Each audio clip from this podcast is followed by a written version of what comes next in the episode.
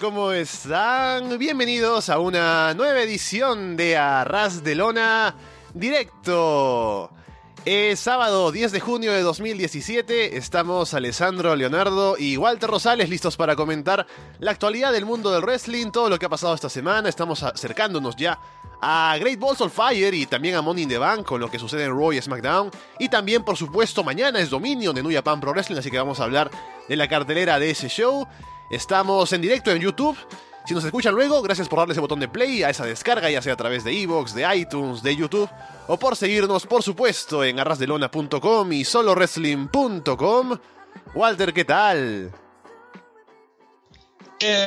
Sandro, buenos días Latinoamérica y buenas tardes España. Como tú lo dices, estamos acercándonos a unos eventos interesantes y mañana mismo tenemos un evento de New Japan Pro que vamos a analizar individual podcast. Esto lo pregunto porque me lo han preguntado, lo digo mejor dicho, porque me lo han preguntado antes, así que ahí está la gente si se quita esa duda.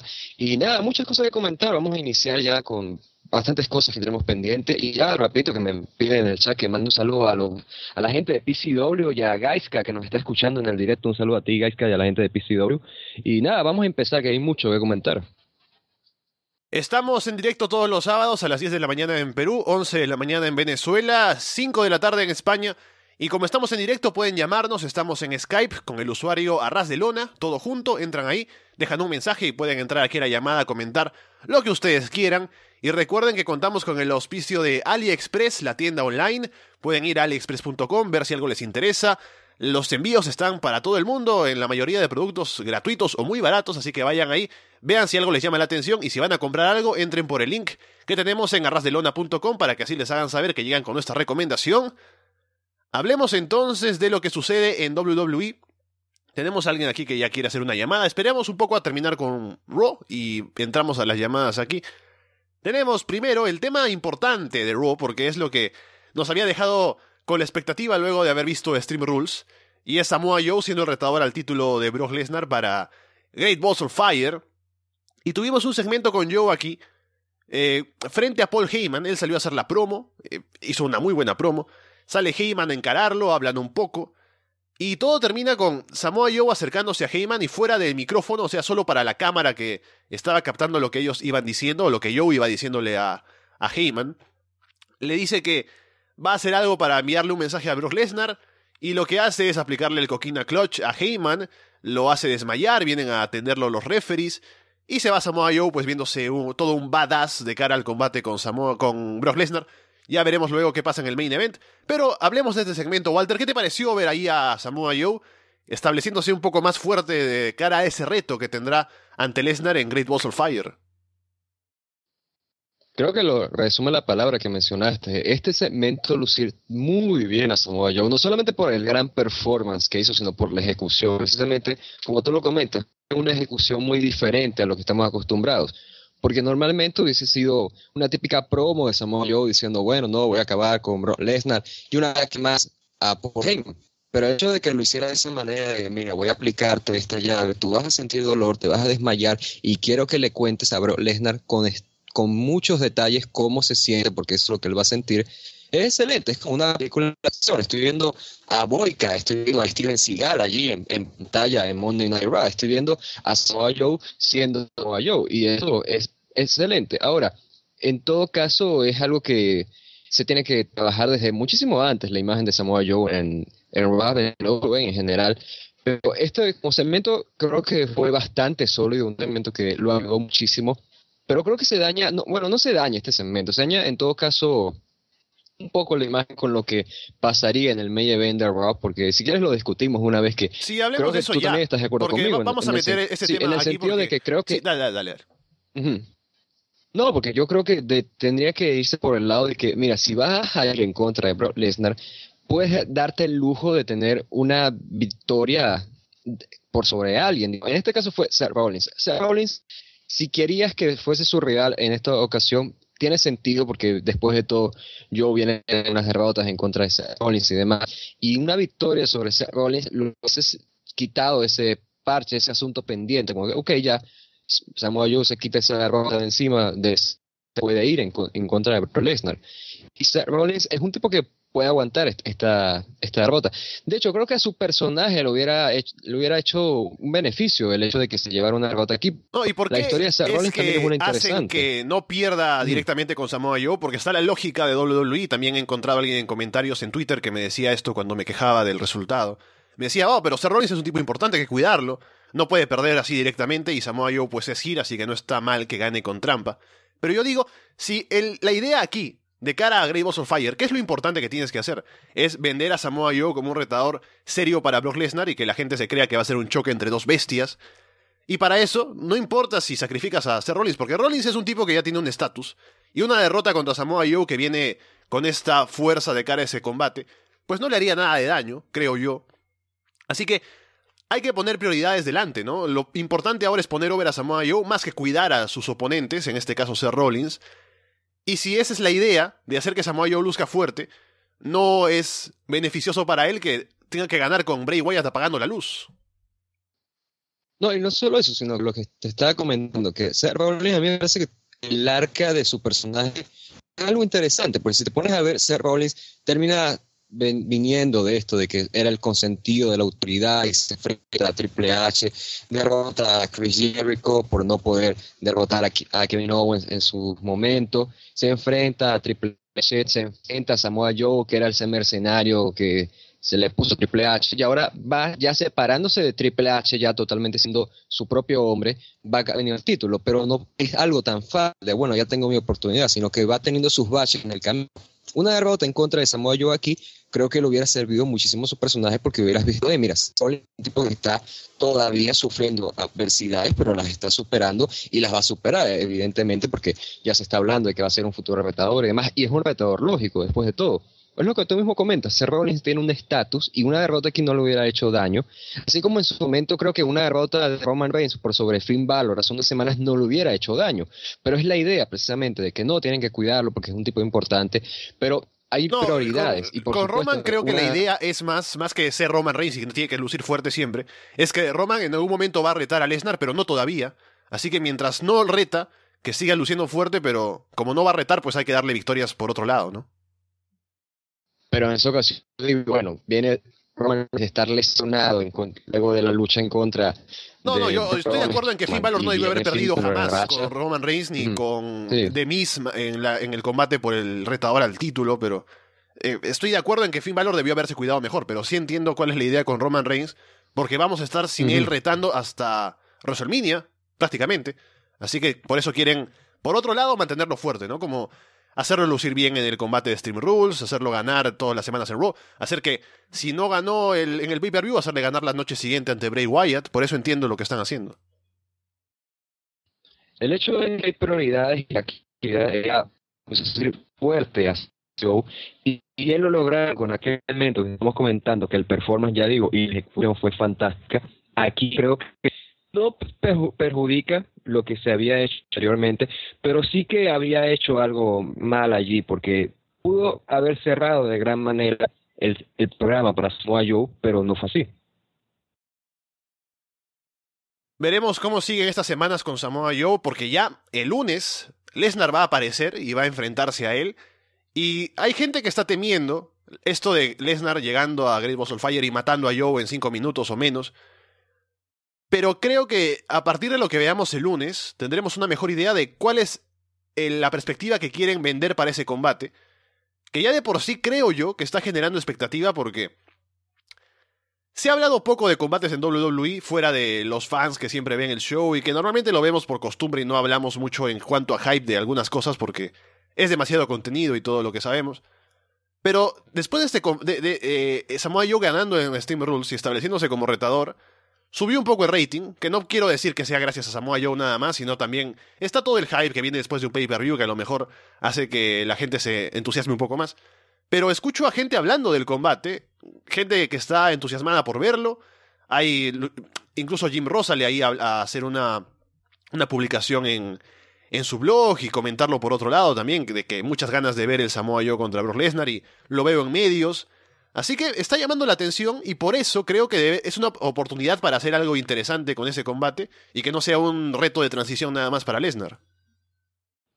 Es que te digo, a mí me da una sensación como si fuese una especie de super pelea en UFC. Y así creo que deberían venderlo. O sea, vender como la idea, mira, no lo veas por la parte de que, ah, Samoa Joe, el tipo que ha ganado títulos y demás. No, no lo veas por esa parte, sino que velo por la parte física. O sea, ¿cómo sería un choque entre estas dos bestias? O sea, ¿cómo sería un choque entre alguien que se va mucho a la fuerza bruta como Lesnar. Bro, Lesnar tiene algo, pero me, vamos a concentrarnos en la fuerza bruta, ¿ok? Contra alguien como yo, que mira, que tiene esto y es tan completo y demás, y tiene estas personalidades. O sea, venderlo por esa parte creo que sería lo más adecuado. Y sí, yo creo que también esta semana es que tendremos una idea de lo que van a hacer con ese encuentro yo con Brock Lesnar, yo realmente tengo hype, realmente, realmente tengo hype porque ya te Samoa Joe se le ha criticado su paso por NXT, por WWE, yo puedo estar de acuerdo que no es el Samoa Joe de antes porque es el Samoa Joe que está dentro de WWE, recordemos eso, pero no es como si necesitara un tipo de rival para sacar una buena lucha, creo que contra Brock Lesnar pueden dar una lucha estilo Brock Lesnar que sea buena, pero tendría que ver cómo quieren vendernos ese encuentro y yo preferiría que fuera como lo acabo de mencionar. También en Raw tuvimos el ataque de Neville a TJP, o sea que es otro turno de TJP al parecer para ir en contra de Neville. Y cuéntame tú que has visto 105 Live porque yo no lo he visto.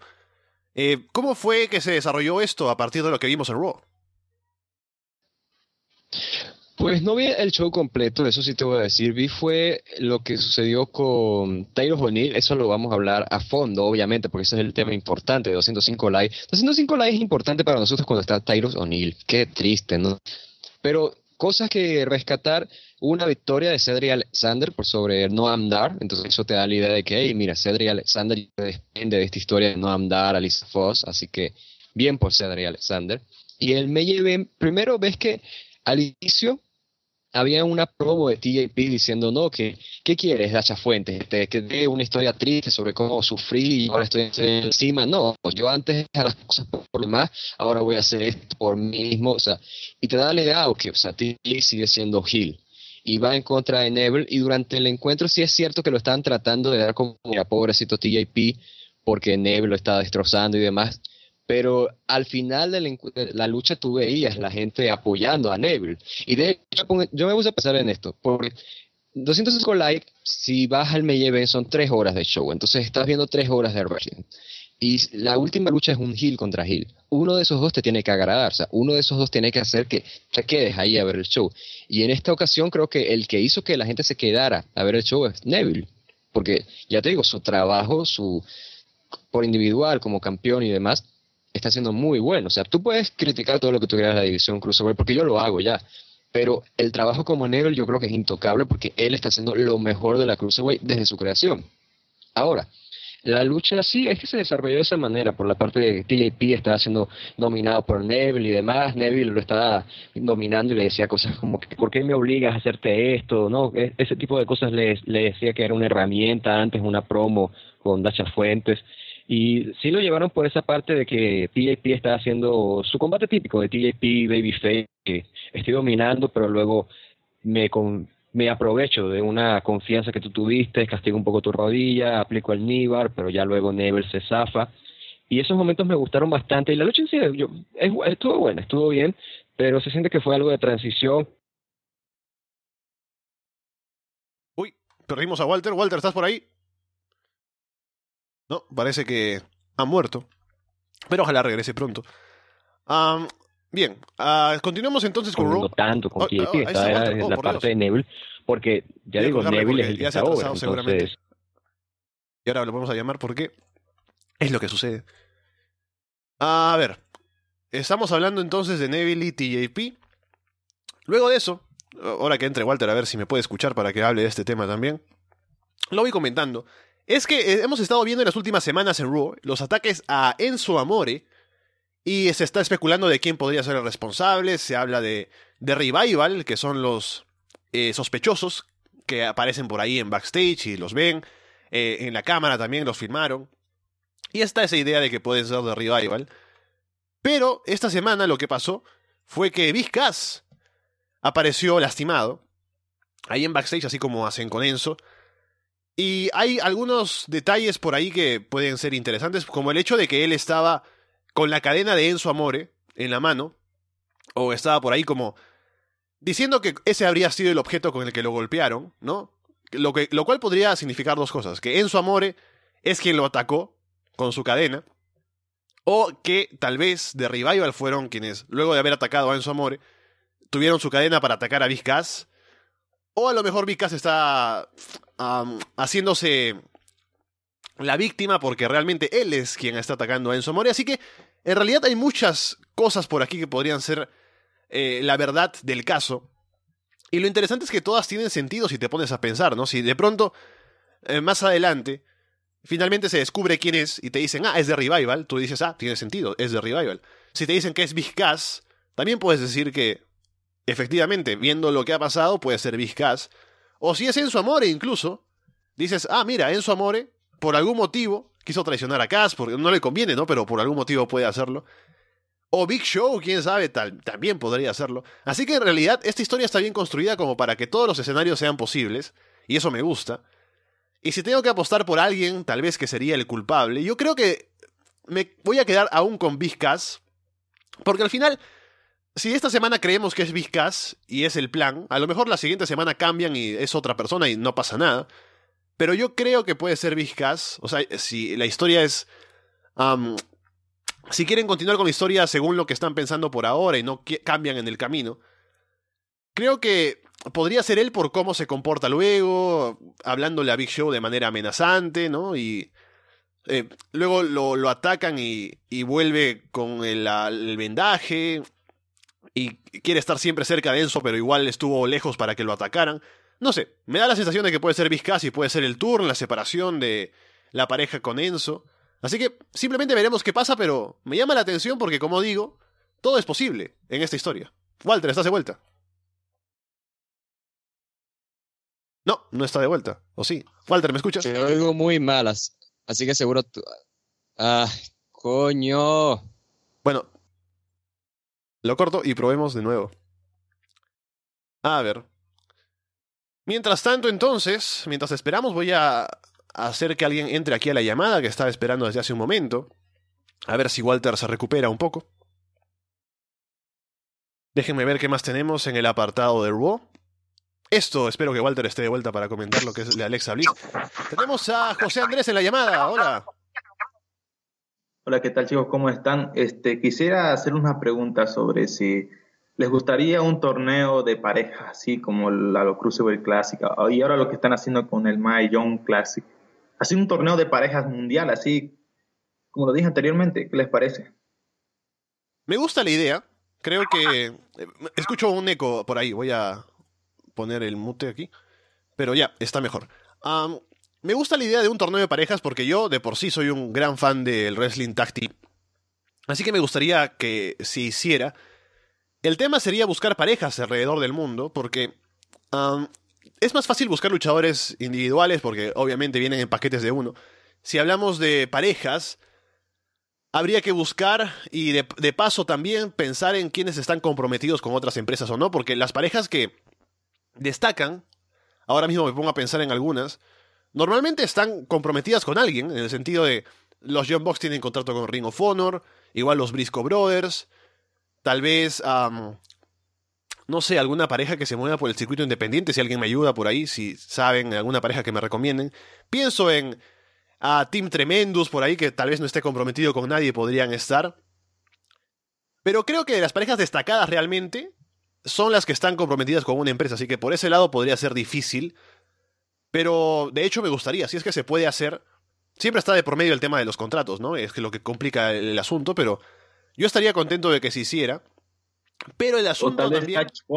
dime, dime. Touchpoint de Wolf. También.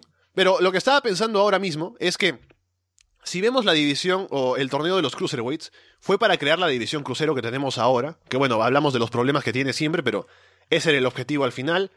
Con las mujeres lo que están haciendo es que va a haber un torneo y seguramente cuando termine tendremos a las luchadoras más destacadas de ese torneo uniéndose las divisiones de SmackDown o de Raw o de NXT tal vez algunas.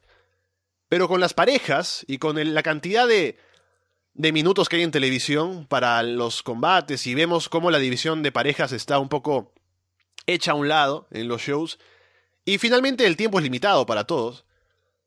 sería tal vez difícil hacer que tanto luchador, es que ahora WWE tiene el problema de que como contrata tanto luchador y suben de NXT y demás, no hay tiempo para todos y por eso siempre hay personajes que sufren.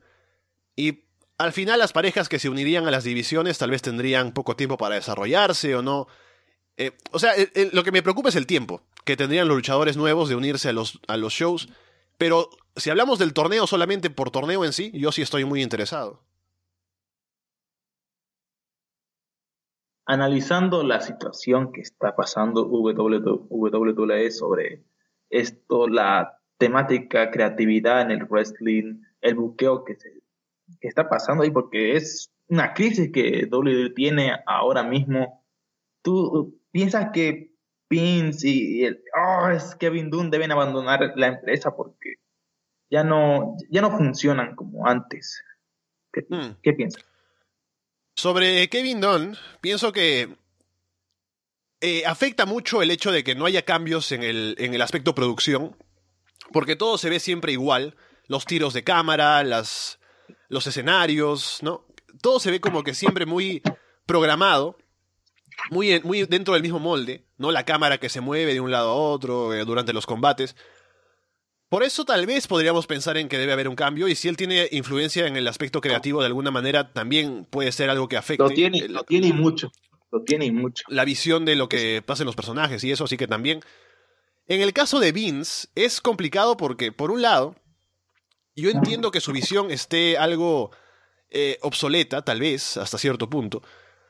Pero también es un tema de imagen para WWE mantenerlo ahí porque los inversionistas, la gente que negocia con WWE contratos de televisión y demás, ellos tienen una fe ciega en Vince, básicamente. O sea, ellos no ven el producto como fans, sino lo ven como un negocio. Y dicen, Vince ha llevado esto por años y ha sido el que ha sacado adelante WrestleMania y los grandes momentos de wrestling, los grandes ratings. Y mucha gente teme, dentro de ese círculo que estoy diciendo, de inversionistas y gente de negocios, Teme que si Vince se va, si se retira, finalmente por edad o por cualquier cosa, dicen esto se va a hundir. No confían en Triple H todavía como ese nuevo hombre a cargo del show. Y tal vez con lo que pase en NXT puedes ir convenciendo a la gente de que mira, Triple H hace esto y está funcionando. Pero por ese lado sería lo complicado para hacer el, el cambio. Pero sí estoy de acuerdo en que tal vez con Triple H al frente, y ya sin la visión de Vince de por medio, que Vince está metido en todo lo que pasa en WWE, a pesar de que hay equipo de escritores y demás, el que toma la decisión al final siempre es Vince. Tal vez si, quitando a Vince y viendo solo a Triple H qué es lo que decide hacer, podríamos tener una visión distinta de cómo llevar los personajes y las historias y a quién darle el push y demás. Y podría haber un cambio interesante, pero hasta que suceda no sabremos si es el caso, porque a lo mejor Triple H entra y sigue con lo mismo. No creo que sea totalmente así, pero habría que ver qué tanto decide cambiar. Y quería hacerle esta pregunta, si piensa que Dynamon Kid este, debería estar en el Salón de la Fama. Hmm. Creo que en WWE no hizo tanto, o sea, fue parte de los British Bulldogs y fueron una gran pareja. Pero más allá de eso, no hizo tanto realmente como para ser un Hall of Famer, creo yo. Es un Hall of Famer en general por lo que hizo en Japón y por lo que hizo en otros lugares. En WWE no sé si tanto, y aparte por los temas personales suyos, de eh, las drogas y el, tema de su salud, por todo lo que ha hecho durante su vida y su actitud. Creo que no es ni una buena opción para WWE en Hall of Fame. Primero por lo que hizo realmente en la empresa. Y segundo porque no sería algo que aporte a la imagen, que al final es lo que también influye mucho en la decisión de quién entra o quién no entra al Hall of Fame. Y una, una última pregunta que quería hacerle. Este, ¿Ustedes piensan que mm, los fans del wrestling se han vuelto muy, por, así decirlo, tóxicos? Así podría decirlo, de una manera más. Lo dices por tal vez los, las opiniones en Twitter que son muy de criticar o tal vez por como, bueno, eh, más o menos dame un ejemplo para, para saber exactamente por qué lado estamos entrando de lo tóxico más por el, páginas de, de, wrestling o también, también en Twitter porque uh, le han criticado a Marty School porque cómo vas a actuar así si eres un heel, cómo vas a actuar si eres un face, cómo debes actuar así, como diciéndole lo que tienen que hacer, algo así. Claro, en ese sentido sí estoy de acuerdo porque está bien que ahora con el Internet los fans sepan mucho más de cómo funciona el negocio, tal vez sepan cómo se arman los combates, ¿no? Y tengan tanta experiencia viendo tantos combates de todo el mundo, ¿no? De diferentes estilos, dicen, ah, este estilo es mucho mejor, o estos combates de este tipo son los que me gustan a mí, y este hombre de aquí, que tiene un combate de puro high flying, pues es un tipo que no sabe trabajar, ¿no? Y de pronto le empiezan a decir, eh, haz más llaveo, eh, haz menos, menos saltos. Me parece que en ese sentido es como si alguien de pronto eh, lee un poco, un poco de libros de, de, derecho, ¿no? Y le dice a un abogado cómo debe hacer su trabajo, pero lo hace sin haber llevado todo, o sin, tener toda la experiencia que tiene un abogado realmente. Y estoy exagerando, obviamente, porque el wrestling no es una profesión tan cerrada, pero de todos modos, no creo que alguien tenga la autoridad para decirle a otra persona que se dedica a hacer algo cómo debe hacer su trabajo. Y un luchador, sea quien sea, ¿no? Sea un tipo independiente que apenas empieza, es alguien que ya ha tenido un entrenamiento hasta cierto punto, alguien que ya tiene un par de combates tal vez detrás, y ya tiene experiencia en el campo de cómo se hacen las cosas, y puede cambiar con el tiempo como cualquiera puede cambiar con el tiempo su forma de ver lo que hace, pensando en cómo llevar la psicología, enfocarse más en algún aspecto, pero es algo que viene con el tiempo y que uno decide hacer, y para cada estilo que se hace en el ring hay una decisión detrás, ¿no? Porque hemos hablado ya de esto, por ejemplo, con el caso de Will Osprey y la crítica de Randy Orton, si Will Osprey lucha como lucha es porque es el modo en el que ha podido hacerse un nombre y es lo que lo ha llevado a trabajar en Japón y hacer dinero en las independientes, porque es lo que ha hecho y, o sea, lo que ha considerado que era el esfuerzo que se tenía que hacer para poder salir adelante. Y por eso si alguien viene a criticarle que es un spot monkey y que no tiene psicología en combates, me parece que pues puede pensarlo y puede tal vez comparar con otros luchadores, pero decírselo a él y querer imponerle cuál es la visión del wrestling que debe ser la correcta, creo que no está dentro de lo que al fan le compete hacer. El fan le compete criticar y disfrutar un combate menos o más, pero querer corregir a un luchador cómo es lo que, o sea, qué es lo que está haciendo y decirle cómo tiene que hacerlo, me parece que está mal. Ya bueno, eso nomás quería hacer, quería decirte y, y una cosita más una importante. WWE debería hacer trios para para bookers que sepan del wrestling, porque como lo hacen ahorita con los, podría decir, los becarios de, del entretenimiento televisivo, deberían hacerlo. Ahí te lo dejo nomás. Bueno, chao, muchas gracias. Nos vemos. Chao, chao. Nos vemos, chao. Ahora, mientras recuperamos la llamada con Walter, pienso en esto que ha dicho, que claro, uno piensa, bueno, la visión del buqueo que tiene WWE, pues obviamente no es, no es una que esté cercana al wrestling, está más cercana a los programas de televisión y los escritores que contratan son gente que tiene experiencia en televisión y eso. Y es lo que ellos quieren, o sea, por ahora creen que eso es lo que está funcionando o lo que deben apuntar en cuanto a su producto, y por eso lo buscan. Y no sé si vaya a cambiar esto con el tiempo, pero buscar bookers de wrestling normal solamente, no sé si vayan a hacer eso otra vez, porque creerán que es una visión muy obsoleta o muy antigua de cómo se hace wrestling. Walter, ¿me escuchas? Sí, al fin. Dios. Tú me oyes, ¿no? Sí, sí, está bien, ahora te escucho bien. Ah. Ay, por Dios. Ahora llega llegado el Carlos al chat. Sí, dime. Ajá. Es que llega Carlos al chat y se cae la llamada. Te digo, no es coincidencia, Alessandro. A mí ahora es el momento de que hablemos de un tema importante, que es Alexa Bliss contra Naya Jax. ajá, ajá. A ver, Em, estábamos con la historia de Alexa y Naya siendo amigas, pero de pronto se han olvidado de eso al parecer, o lo han cerrado rápidamente. Y durante este último episodio de Raw, tuvieron el primer encuentro con Alexa defendiendo. Y lo interesante fue que metieron en la historia a Mickey James y, Naya, y Dana Brooke. Y lo interesante digo porque hay un momento en el que Naya golpea a Mickey, Dana dice que ah, a mí no, me pasa nada y la golpean también. Y estamos apuntando a ese Alexa contra Nia Jax. ¿Y qué impresiones te da? Hmm, ah, de, la parte de, a ver, de que, de que la parte ahí de que vamos con Anaya Jax en contra de Alexa Bliss, no me llama la atención realmente porque si pasa esa lucha, no, un pay-per-view, digamos, pasa en Great Walls of Fire, si pasa esa lucha ¿a quién se supone que uno debería estar interesado allí? Porque entiendo que de repente se puede estar over en algunos en algunas partes más, pero Alexa Bliss de todas maneras sigue siendo heel. E incluso Alexa Bliss como heel hace su trabajo de ganarse el odio del público. Eso, eso no se discute. Y Naya Jazz como personaje en estos momentos no es un personaje que esté over, no es un personaje que esté tremendamente fuerte, ¿ok? Entonces, cuando vamos con esta parte, bueno, vamos a hacer que choquen, es realmente el, volvemos a un punto que yo dije en su momento cuando hicimos el podcast de String Rules, Alex Bliss está demasiado over para su propio bien. Es decir, todo ese esfuerzo que pudieron haber hecho para hacer cosas alrededor de la división, se lo hicieron nada más a Bliss, como que no, no, no, que esta chica sea la que haga todo esto, me gane estos campeonatos y humille por completo a Bailey y humille por completo a Becky Lynch y obviamente, como ya dije, no, solamente para ella, sino que puso en riesgo también esa parte de qué tan over pueden estar personajes como Bailey o como Becky Lynch.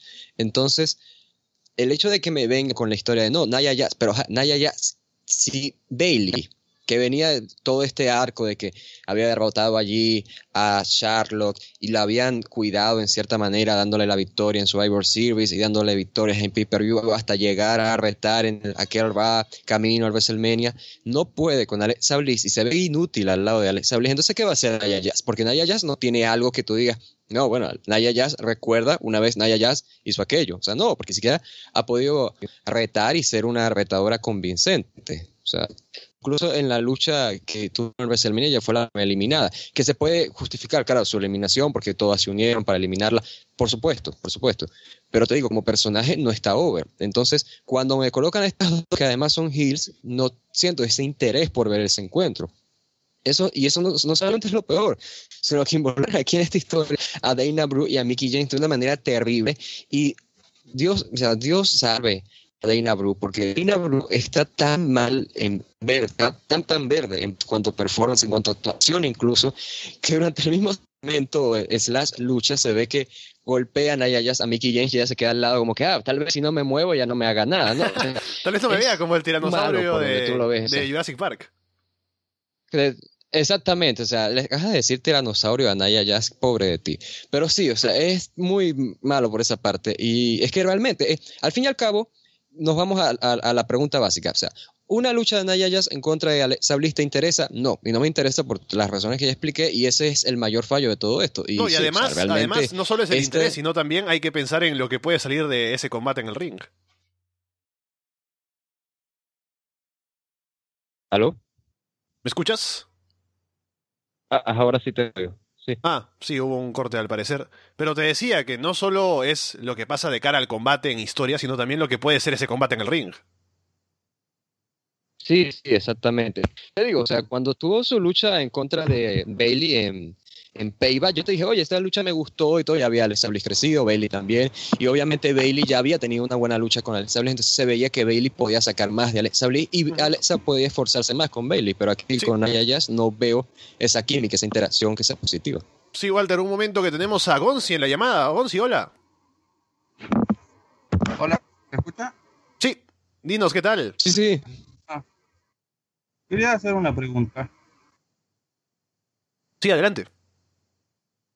Eh, ¿Creen que Ring por competencia de WWE y le puede Ahora, ahora sí no te escucho. No sé, si, no sé si suena un poco bajo por algún motivo, pero. A ver, otra vez inténtalo, por favor. A ver, ahí va. Hola. Sí, ahora sí, dale. Eh, ¿Piensan que Ring of Honor, ahora que está en la India, puede quitarle fanáticos a WWE y Impact Wrestling? Ah, es. A ver, hay que pensar en el aspecto de el alcance que tiene en cuanto a... Ah, es que eh, el fanático que sigue a cada empresa me parece que es un perfil distinto. Para WWE es un fan que ahora mismo, por el, cómo se maneja el producto, es un fan más hardcore que otra cosa porque hay que serlo para poder aguantar tres horas de Raw y dos horas de SmackDown y todo lo que ofrece WWE con dos pay-per-views al mes. Porque es mucho. Así que es difícil que lleguen, lleguen nuevos fans a WWE en, el caso de Impact, es más, eh, creo, también un fan hardcore, pero es un fan que se encuentra el show tal vez cada semana y dice, lo veo, no lo veo, pero no es un fan tan fiel, porque por eso el rating se mueve arriba y abajo sin, o sea, sin ningún patrón. Y en el caso de, de Ring of Honor, creo que hay que buscar el show para verlo, o sea, no es tan, no es tan accesible, creo yo, como producto, como marca reconocible. O sea que hay que saber que existe como para que vayas a buscarlo. Y por ese lado... Sí, sí, porque... Sí, dime, dime. son difíciles de encontrar los shows en shows semanales y, bueno, difíciles de seguir. Yo lo veo algunas veces en highlights en YouTube. Sí, y para ver los pay-per-views, a pesar de que ahora tienen pay-per-view tradicional, también hay que estar enterado de que cuándo es, porque no hay mucha promoción tampoco que salga, ni siquiera por medios especializados. O sea, cuando hay pay-per-views realmente de, de Ring of Honor, tú ves eh, incluso nuestra cobertura y hay que. Nosotros mismos nos, olvidamos a veces qué fecha es y cuándo hay que estar atentos a eso. Es un problema por eh, el sentido de el alcance que tiene el producto, que es una realidad para los tres. Igual con Slammiversary va a ser un problema seguramente para venderlo. Pero eh, es, un, es una cuestión, creo yo, de no querer competir con WWE, porque querer hacerlo es engañarse a uno mismo. Es cada uno tiene que trabajar por su lado y ofrecer lo, mejor que puede como para llamar a una base de fans y a partir de ese momento crecer. Dime, Walter. eso fue lo, eso mismo, o sea, es la idea de que Ring of Honor no quiere competir con eso, porque si te pones a ver, Ring of Honor tiene posiblemente, no, no sé si el equipo de producción, de relaciones públicas o de, de mercado, no sé qué, cuál equipo, pero tiene uno de los peores, porque Vamos a ver, tú ves un show de Reign of Honor en televisión y ese show podría ser el último antes de un pay-per-view y no te enteras que es el último antes de un pay-per-view, no te enteras cuáles son las luchas que van a ver en ese pay-per-view, no te enteras nada de esa historia. Y entonces, Dios mío, están haciendo un escándalo afuera, voy a salir, los voy a matar a coñazos, en serio, ya, concentrados con esto, ya. No, les digo, o sea, no, no te venden realmente. Incluso, es, te pones a ver por la parte de, por ejemplo, Lucha Underground. Lucha Underground va a convenciones, se vende, se encarga de por lo menos saber, hey, mira, Lucha Underground existe, tenemos este programa, tenemos estas cosas, pero el Ring of Honor es, a ellos les gusta el wrestling, o sea, si te gusta el wrestling vas a encontrar Ring of Honor, o sea, no, tienes que asegurarte de que no solamente la gente te encuentre, sino que tú también estés accesible para los fanáticos. Sigo, dime algo más que quieras comentarnos hoy. Eh, sí, porque digo si podría llamar la atención al Ringo al fan de la India de Ringo Honor, porque Ringo Honor que eh, saca, mm, no sé si lo pasarán por la tele si es que llega a pasar, que son shows aparte de los pay-per-view que hacen cuando hacen giras a otros lugares. Sí, los video on demand, que los revisamos de pronto, de, algunos los revisamos aquí, Alejandro los ve todos, así que estamos atentos a eso también. Pero es cierto que hay mucho material que pues es difícil de acceder a en cuanto a lo que ofrece Ring of Honor. No, y sabes también que, que a veces esos videos donde más esos eventos a veces no son tan canónicos, porque a veces suceden cosas y luego se olvidan de ellas, o sea, no sientes que hay una continuidad, una cierta continuidad como se puede criticar WWE por esto de que hagan tanto contenido y demás, pero tienen una continuidad, o sea, si tú ves un show así continuo semana a semana, ves toda su programación, están siguiendo lo que está sucediendo en ese, ese momento, pero con Ring of Honor es más difícil. Bueno, si algo más que quieras comentarnos ahora. Eh, como ahora Impact Wrestling eh, llegó a hacer grabaciones en la India, ¿ustedes piensan que lo podrá hacer alguna vez en México o algún, algún especial de One Night Only? Ah, mm. eh, lo veo difícil porque lo que están haciendo ahora, eh, con esto de ir a la India, es parte de un acuerdo que tiene con la cadena de... Ahora no, me acuerdo el nombre, pero es la cadena que sale ahí, Sony Six, Sony Six. La cadena que les da buen dinero en el sentido de... Es una de las bases económicas que tiene la empresa para seguir produciendo el show. Tienen un acuerdo ahí en la India para transmitir el programa. Y de, de la mano de esas empresas que llegan a la India para querer expandir el mercado, también quieren hacer dinero allá que es complicado, a pesar de tener ya una buena posición en televisión, no, sé si decir buena porque no estoy enterado de números, pero tienen esa posición estable, igual que WWE, WWE tiene muchos fans que ven el show en la India, mucha gente que ve las cosas de redes sociales, YouTube, pero no hacen dinero ahí, así que es complicado, pero lo están intentando y es parte del acuerdo que tienen con la cadena. Y en México, yo veo que podrían hacer algún show especial por la asociación que tiene con The Crash y tal vez más con The Crash que con AAA, que AAA pues es, trabaja como que un poco aparte. Pero no veo que lleguen a hacer un show producido en México para, así como están haciendo un Impact Wrestling en la India, porque no les no vería cuál es el beneficio que tendrían en hacerlo. Sí. O hacerlo No, y no los- solamente eso, sino que...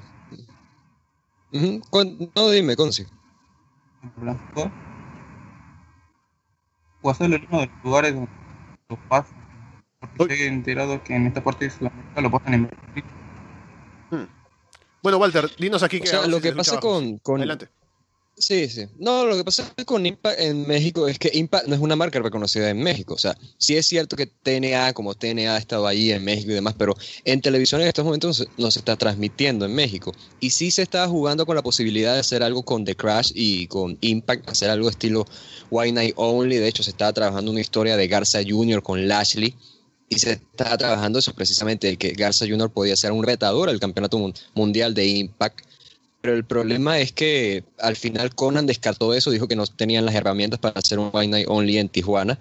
Y con AAA, AAA había mencionado de que iban a contar con luchadores de, de Impact Wrestling para sus shows en vivo, pero creo que eso es más por la parte de que, bueno, ellos van a estar en algunas grabaciones antes de Triple Manía 25 y ya está, pero un show individual de Impact en México no creo que lo vayan a hacer al menos que consigan un acuerdo televisivo porque si no es que van a ir y te digo, o sea, si para el show en el Juan de la Barrera de The Crash que llevaron a Sammy Callihan, Lashley, Blue Demon Jr., los, los John Box, no, eh, Penta 0M, a Phoenix, llevaron a Rey Mysterio, o sea, Cody Rose fue allá, o sea, todo el mundo fue para ese show, Nakajima también, pero el show, la, la arena Juan de la Barbera no se llenó. Entonces imagínate Impact Wrestling cómo va a sufrir para llenar un- una arena simple allá en México. O sea, necesitan primero espacio televisivo. Hasta que no tengan eso, yo no veo ninguna posibilidad. Bueno, vamos, si continuamos por aquí, gracias por llamarnos, estaremos hablando luego. O déjanos una pregunta más, tal vez, para comentarla aquí. Eh, creo que era lo que iba a decir porque acá le dejo la última. Piensen que acá en, yo soy de Argentina, eh, lo pasan en, lo pasan en Brasil. Piensen que podrían, lo pasarían en otros lados de Sudamérica. Ah, sí, tendría que... eh, bueno, es da por medio del acuerdo y lo que... O sea, el wrestling en general es, una, ca- es un producto difícil de, de conseguir en cuanto a espacios televisivos. O sea, es un producto difícil de mover, porque la, tele- la televisión considera que no es un producto muy... eh, que, sea muy atrayente para los auspiciadores. Ahora mismo WWE, por ejemplo, su precio de auspicio es muy bajo. O sea, o, sea, lo que pagan los auspiciadores por estar en ese show es bajo en comparación con otros productos. Y ahora mismo, con el último estudio de mercado que se ha hecho de la base de fans y la edad que tienen los que sintonizan WWE, puede llegar a la conclusión de que lo que están promocionando, ¿no? Porque ahora, por ejemplo, Rocket League es lo que promociona el siguiente pay-per-view y muchos de los shows. Pero si la base de fans está en un promedio de edad de 50 años, o un poco menos, pues no creo que sea gente interesada en Rocket League. Así que a lo mejor hay un cambio en cuanto a qué auspiciadores llegan al producto. Y eso hace que sea difícil mover el wrestling porque consideran que no da dinero, o no da mucho dinero. Ujú. Yo en su momento veía algo de posibilidad con Impact cuando estaban en Spy TV, porque estaban dando Bellator y esta- Be- Bellator, sí, en el canal Space, que es un canal de América argentino, creo que es el canal, y precisamente yo veía algo de posibilidad de que ellos llegaran a través de allí, porque ah, bueno, hay relación Spy con ellos, entonces podría llegar Impact Wrestling ahí, tenían comentaristas en español en aquel entonces, pero ahora no veo esa posibilidad porque incluso estaban planeando una gira por Argentina, por Chile y eso no llegó a nada, se canceló de, a último minuto. Entonces, no, ahorita las esperanzas que yo veo para que estén en Sudamérica en televisión eh, son muy pocas. En Brasil es un mercado que les está yendo sorpresivamente bien y creo que deberían aprovecharlo más incluso. Si tienen algo, aunque, aunque sea una gira estúpida allá en Brasil, digo estúpida porque no se me ocurre otra palabra, pero una gira así insignificante en Brasil podría servirles. Así como en su momento han hecho con países que uno pensaba, bueno, ¿qué hacen ellos presentándose en esos países como Portugal, digamos? ¿Ves? Portugal, Brasil, ¿ves? Ahí hay también conexión. Entonces, quizás si se ah, podrían adentrar a eso, a un show en vivo, una tontería de, de ese estilo. Así, porque totalmente, to- total, Jarvis tiene conexiones con todo el mundo, él consigue empresas hasta en Marte.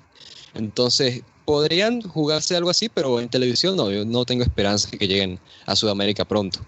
Por ejemplo, ustedes dicen que si em, tienen que pasar en un canal de deportes, pero que otros deportes viviendo con ellos para puede que tipo de. Porque acá en Argentina una empresa de wrestling que se llama Por ejemplo Lucha logró un contacto con un canal llamado donde Sí, no, si te escucho bajo ahora sí, porque no se escucha casi bien, pero bueno, igual te entiendo el punto de los canales deportivos y por ahora te, te corto para continuar por aquí y estaremos hablando luego, pero gracias por llamarnos. Un saludo. Sí, después ya. Voy a hacer mis cosas. Chao, chao. Chau. Bien, am, ah, Walter, una cosa antes de continuar, que sabes cuál es la diferencia entre Lucha Underground y Ring of Honor, que Ring of Honor hace dinero. Bien, ahora continuemos. Tenemos, Yo también tengo sí. un spot preparado, pero pa- lleguemos, lleguemos a, a eso. Ahora mismo dice que nos, nos comenta aquí Nicolás en el eh, por Skype, nos deja un mensaje, dice que le doy un plus a Walter y es que esa gira que intentaron en Chile fue tan mal vendida que los promotores no quisieron dar shows en Chile en años y eso que estaban en todo de la Main Event Mafia y demás con Impact Wrestling. Eh, de la MM, no, pero es que para esos tiempos ya no estaba Booker T, no estaba Steiner, entonces eh, esa era la época de Crimson, imagínate, entonces eso ya no estaban. Pero no, bueno, claro, de todas maneras tenían a Hogan, tenían a, a gente, Kurt Angle, ¿sabes? Entonces sí, triste. Hablemos rápidamente de SmackDown, que ha dejado poco, pero ha dejado cosas interesantes de todos modos. Lana apareció en el segmento inicial, que fue un mal segmento en general, pero era para vender un poco el Money in the Bank femenino. Hacen el gran descubrimiento de Shane descubre el maletín y todos se quedan en, como en shock, así como eh, en éxtasis viendo el maletín, que es un maletín blanco y nada más, pero ahí está. Y tenemos a Lana que aparece de la nada, quiere meterse al combate, pero le dicen que no, porque no ha estado en nada y no puede así nomás meterse un combate. Sin embargo, más adelante en el show, interviene en el combate de las mujeres, ataca a Naomi o la distrae. Y después Naomi dice, le dice a Shane que quiere luchar con Lana. Y está tan dispuesta a luchar con ella que puede poner el título en juego. Y Shane está de acuerdo, así que el combate que será por el título femenino de SmackDown en, en Money in the Bank será Naomi contra Lana. Y yo espero que Lana haya mejorado en el ring porque después, si es que no es así, Uf. va a ser una noche complicada esta de Money in the Bank, Walter. No solamente eso, pues, yo he estado tratando de buscar combates de Lana en NXT, pero no encontré ninguno, simplemente encontré algo por ahí de ella aplicando el Camel Clutch como Rusev, pero sí, más allá de eso no he encontrado nada y yo te digo, ¿qué, qué pasa con Naomi también? ¿no? Se, se le acerca a alguien, se le acercan rubias, le dicen, hey, quiero pelear contra ti, quiero luchar contra ti, mejor dicho, y ella, ah, sí, adelante, total, psh, como que total no me iban a dar el pay-per-view y, ah, este tipo de cosas. eh, esto fue muy malo principalmente por esto de que vamos a concentrarnos todos, todos, todos en Lana, pero luego la desprestigian y hacen ataque y demás. Ah, no, ahora Lana definitivamente es una amenaza. Sí, sí, ahora se va a hacer la lucha en Money in the Bank. Y además están jugando con la posibilidad de que ese sea su debut en el roster principal como luchadora. O sea, digo, ya sucedió en el WrestleMania, pero fuera de eso ya ella por individual va a ser su debut. Entonces, ah, ¿por qué? o sea, ¿por qué no simplemente no hacer una lucha de Naomi en el pay-per-view? O sea, de verdad tenían tantas ganas de hacer una lucha de Naomi en el pay-per-view. O sea, podías aguantarte a que Lana debutara después de Money in the Bank. No, no había ninguna prisa, ¿sabes? O sea, No, realmente escucha, no había si ninguna van a hacer un Naomi contra Lana, puede ser un combate sin el título, porque que hagan el combate nada más, pero el hecho de que sea un combate titular está, no está justificado para nada. Y de pronto si hacen ese combate que no sea por el título, si Lana de pronto gana de alguna manera, ya puedes justificar que más adelante sí hay un combate por el título y se vende un poco mejor, pero si el combate debut de Lana, que viene además de no haber luchado casi nunca, porque luchó en WrestleMania, me acuerdo, y luego no la he visto más, ¿por qué hay un combate por el título entonces para ella si apenas viene solo porque Naomi lo pide? También porque si pones a ver, digamos que pierde, entonces queda como que, ah, bueno, gran debut de Lana. Llega, pierde por el, el título y ahora, ¿qué va a hacer Lana? O si gana, pues peor, o sea, va a ser porque entonces Naomi como queda ante Lana, o sea, va a ser muchísimo peor. Entonces, no creo que sea una Tendríamos a, situación a ganar-ganar. Jinder Mahal campeón de SmackDown y a Lana campeona Ah. femenina, imagínate.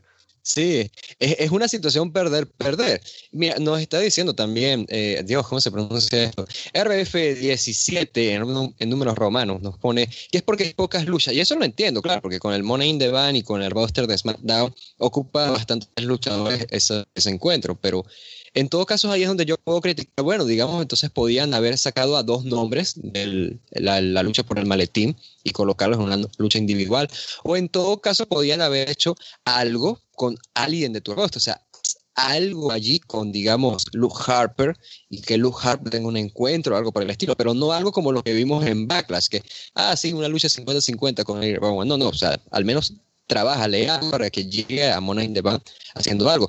No hagas eso con lo que, con lo que sucedió con, con Lana, porque te digo, realmente es una situación perder-perder. Gana ella o pierda, va a ser una situación tanto mala para ella como para nosotros los fanáticos anunciaron que John Cena vuelve en cuatro semanas, o sea, para el martes 4 de julio estará de vuelta en SmackDown. Veremos qué es lo que hace y si se queda realmente fijo por un tiempo o no.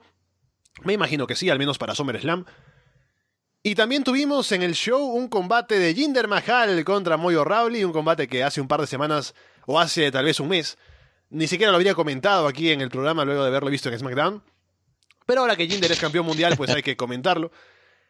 Y todo surgió de una buena promo en realidad de Moyo Rawley hablándole a Shane McMahon con toda la razón del mundo de que ganó el, el, trofeo de Andre, de Giant y después no hicieron nada con él, y lo cual no entiende yo tampoco, o cualquiera no entendería, porque si está ganando algo, pues algo tendría que hacer después. Y le habla a Shane de que él debería estar en el Money in the Bank. Shane dice que hay mucha gente que merece oportunidades, como Ty Dillinger, que ya hablamos de que debería estar y no está en el Money in the Bank, en lugar de Bob Ziggler. Y Luke Harper, y la gente en realidad aplaudió bastante cuando mencionó a Luke Harper. Pero cuando se hizo el combate de Moyo Rawley contra Jinder Mahal, pues. fue un mal combate, o sea, no sé qué decirte, Walter. Yo te diría incluso. A ver, a ver, yo te voy a, yo te voy a decir esto, a ver, porque yo quiero tocar este, este tema. Ajá.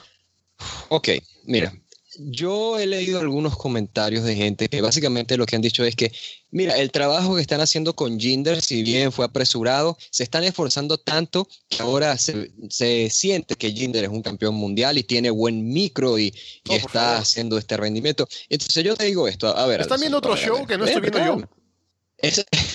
calma, calma. Mira. A ver, escucha esto. Escucha, escucha. A ver, Jinder Mahal, la, la entrada te gusta primero, ¿te gustó la entrada? No, la entrada está muy bien. De la lucha porque estuvo buena. Sí, sí, o sea, se han esforzado con Jinder Mahal, pero yo te digo, o sea, no es lo mismo que tú tengas la palabra universal, un pastel, ¿sí? Un pastel de cumpleaños, ¿sí? La palabra más universal. Tienes un pastel y le echas crema batida. No es lo mismo eso a que tengas una bolsa de harina y le pongas crema batida encima. ¿Sabes cuál es la diferencia entre? Es que uno está preparado y el otro no. El otro todavía no, ni, se ha empezado a preparar. Eso es lo que sucede con Jinder Mahal. Están haciendo este esfuerzo, lo están adornando, lo están haciendo lucir mejor en cuanto visualmente, en cuanto a apariencia. Mira, con la entrada, mira con sus acompañantes, porque con los, con los, los Sim Brothers, como son tan pequeños, él se ve aún más gigante. Leen la victoria sobre A-Styles, sobre Sami Zayn, etcétera, etcétera. Pero no está preparado Jinder Mahal, porque luego cuando hace una promo, la promo no tiene nada, o sea, y todavía uno puede decir, no, pero es que esa misma promo la daba Rusev y la gente lo amaba. Pero vamos a ver, o sea, tú compara de verdad una promo de Rusev con la de Jinder Mahal y tú vas a ver la diferencia, porque vas a ver no solamente que tiene más contenido la de Rusev, porque Rusev con todo y lo limitado que podía ser el argumento de soy extranjero o dime, tenía un poquito más de contenido, sino que tiene más actitud. Roset. O sea, Roset ya era alguien que estaban preparando desde antes. El Jinder Mahal no. Y por si todavía no se convence con ese ejemplo, Moyo Rawley, o sea, Moyo Rawley, esto es increíble, vamos a decirlo, Alessandro. Moyo Rawley tuvo una mejor promo que Jinder Mahal. Este, este show es y no solo una mejor promo, por mucho, sino que creo que yo te diré, en mi opinión, lució mejor en el ring Moyo Rawley que Jinder Mahal. Oh, imagínate. No, y fíjate, en la promo que tuvo con Shane McMahon, yo en todo caso sentí algo exagerado, ¿no? En el sentido de que, o sea, Jinder, eh, o sea, Moyo, o sea, estás viendo la, la estatua todavía por semanas allí melancólico, ¿sabes? O sea, esa parte me pareció exagerada, pero una vez habla y no habla así escandaloso como suele hacer Moyo Rawley, cuando dice, no, no, vamos, a hacer esta promo serio y voy a hablar con Shane, mándame mi oportunidad porque esto es lo justo, etcétera, etcétera, hace una mejor promo, o sea, hace una mejor promo. Y no solamente por esto de que es Jinder Mahal el, del contenido genérico de mira, soy extranjero, óyeme, sino porque realmente la ejecución de esa promo, o sea, cómo habla, cómo controla las pausas, cómo puede transmitirte el mensaje, es muchísimo mejor. Entonces, sí, realmente, y esto no me hace un fan de Mojo Rawley para nada, pero estoy por lo menos admitiendo, hey, este tipo está teniendo algo de evolución, mientras que Jinder Mahal, que es alguien que le están adornando demasiado, no, obviamente no está preparado para eso. O sea, y antes de que salga alguien, escuchen el programa de Backlash yo estaba borracho, o sea, yo estaba feliz en cierto sentido porque decía, oye, qué bien, Jinder Mahal no está teniendo la madre en las segundas oportunidades, pero yo, y de todas maneras, yo sé reconocer cuando este tipo no está preparado para esta responsabilidad. Yo quisiera que Jinder Mahal tuviera algo importante o algo en general, pero cuando llegue el, momento y él esté preparado, no cuando sea algo tan forzado, porque claramente si no hubiesen tenido esto de la India, no estaríamos viendo a Jinder Mahal como campeón, y esa es la realidad. Yo sigo sin entender a la gente que defiende el reinado de Jinder Mahal, pero hay para todos gustos, me imagino, en internet ahora, así que, bueno. Ah, y eso es SmackDown. Por cierto, Walter, ¿te has enterado? Ha salido la noticia hace un momento que falleció Batman, Adam West. ¡Ah! ¿Qué? Así es. No, de verdad. No, no puede ser. Sí, así es. Lamentablemente. Ah, qué triste. Dios, coño. Acá te veo. 88 años Adam West falleció. 88 años Adam West, Dios. Ay, qué, triste, Dios. Eh, eh, eh, o sea, no, no te digo, yo soy Batman, la gente lo sabe, pero no solamente por, por Batman, que anda, Adam West siempre fue alguien muy, simpático, ¿no? O sea, él se prestaba para unas cosas que uno decía, ¿qué hace este señor prestándose para estas tonterías? Pero él las hacía, o sea, con todo con todo el, gusto. Ah, Dios. Y, además que tenía esta película que iba a salir con, espero que la haya terminado de hacer, que era animada, que es con William Shatner, con William Shatner haciendo de dos caras. Espero que la hayan terminado de hacer, porque si no voy a estar muy triste. Yo quería ver esa película. Ah, qué triste, Dios. Sí, a mí me encantaba el Batman aquel de los 60, era genial. Es para, para la gente, o sea, si quieren ver lo último que sacó Adam West como Batman, vean una película animada que salió, se llamaba Batman de Mask Crusader, creo que se llamaba. Es una película animada basada en, el, en aquella adaptación de los 60 de Batman, así con ese estilo cómico y demás. Véanla, no se van a arrepentir. Qué triste, ah, de verdad. Lamentablemente nos enteramos ahora durante el programa y no pudimos poner la gráfica, ¿no? Así como en WWE de que, ah, en honor a Adam West del año a tal año. Claro, claro si tuviésemos a Salón de la Fama, él entraría, obviamente, con Terry Cruz. Ahora, antes de continuar, les recordamos que tenemos una página en Patreon, patreon.com barra rasdelona, pueden entrar ahí. Y lo más interesante es que pueden recomendarnos un show nostálgico para ver aquí en el programa. Y hablando de eso, hemos comentado el día de ayer, Royal Rumble 2004, así que vayan a escucharlo si no lo han hecho todavía. Y por cierto, Ahora mismo hay un reto que ha propuesto Carlos, que si llegamos a 50 likes de ese video en YouTube, va a haber una edición en directo con ellos filmándose como hicieron una previa en Twitter, Carlos y, y Capu, en un inbox respondiendo preguntas, así que si quieren ver eso, vayan a darle like a ese video en YouTube y hagan spam a sus amigos para que vayan también. Adelante, vayan.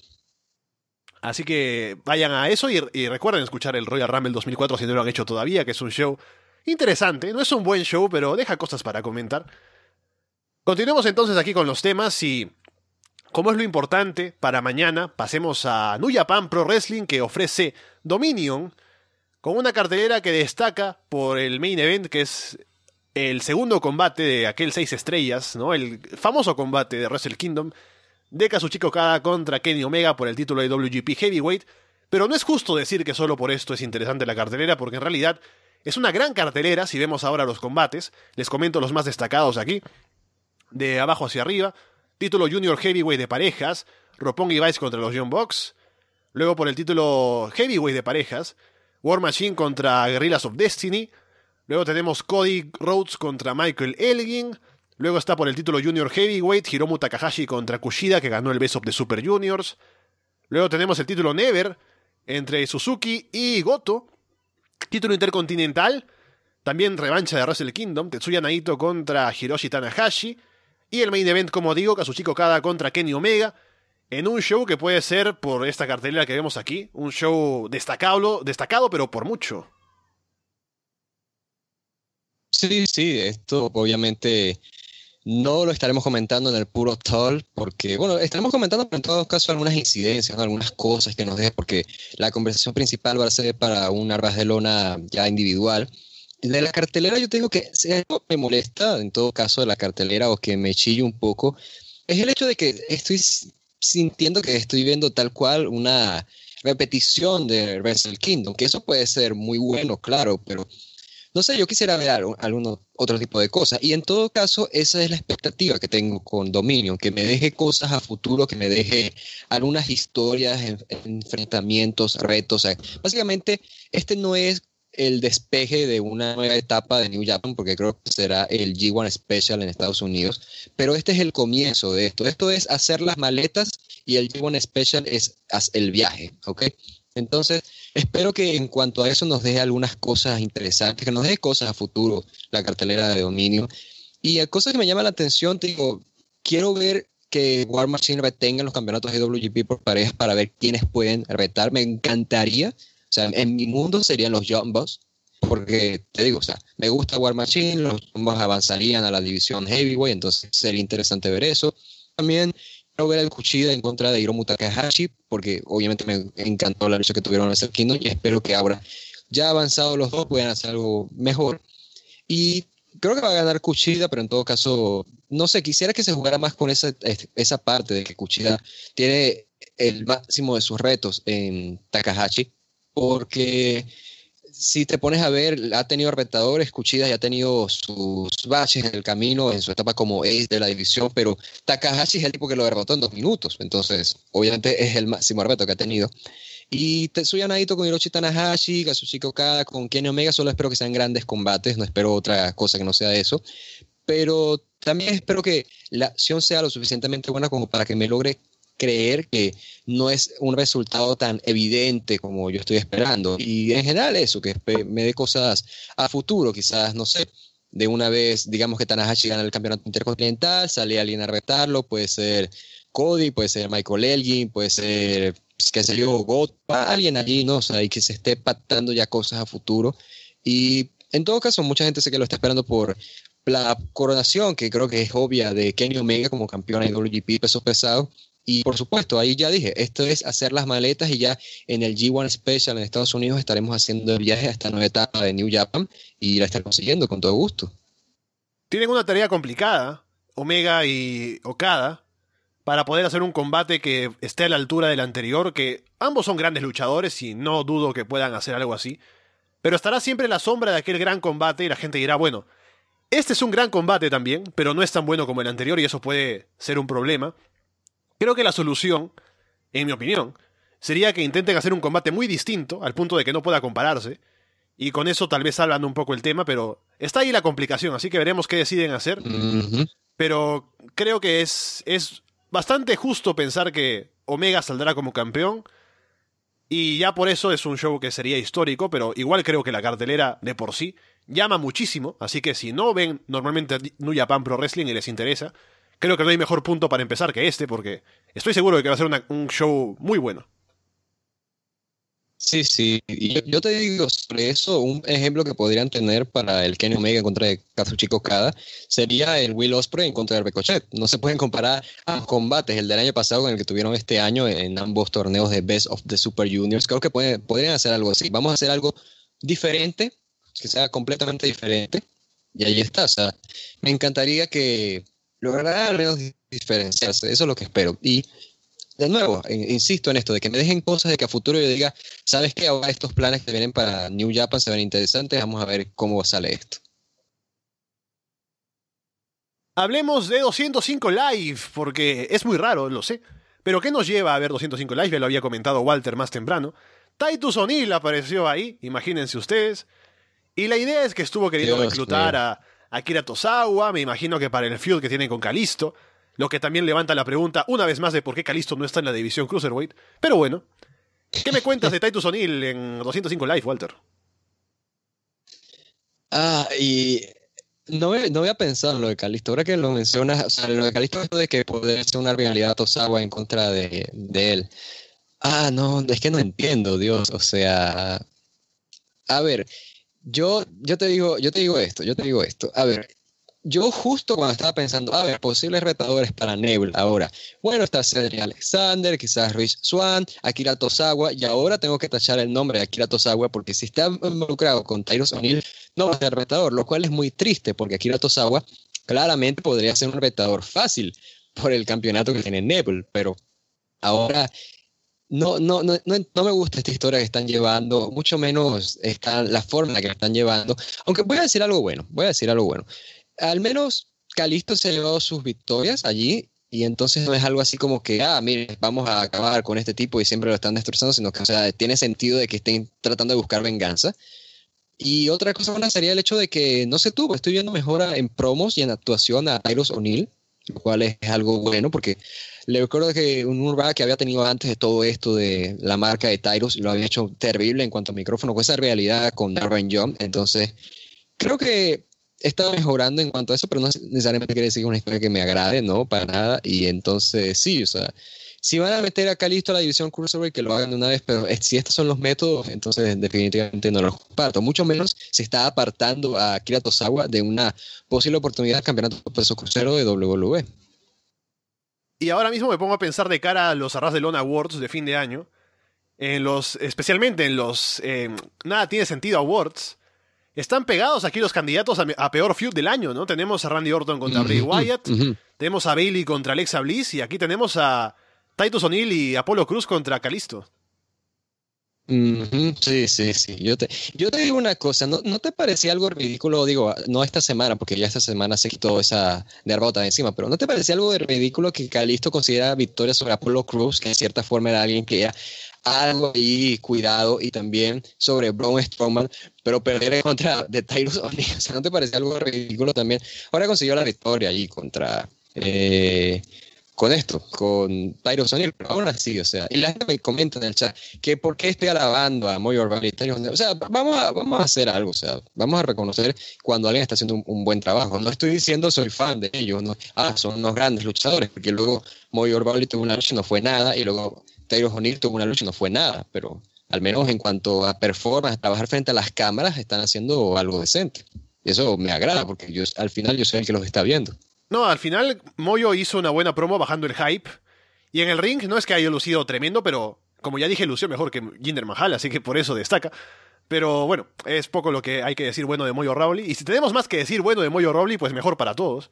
sí, sí, claro, claro. NXT.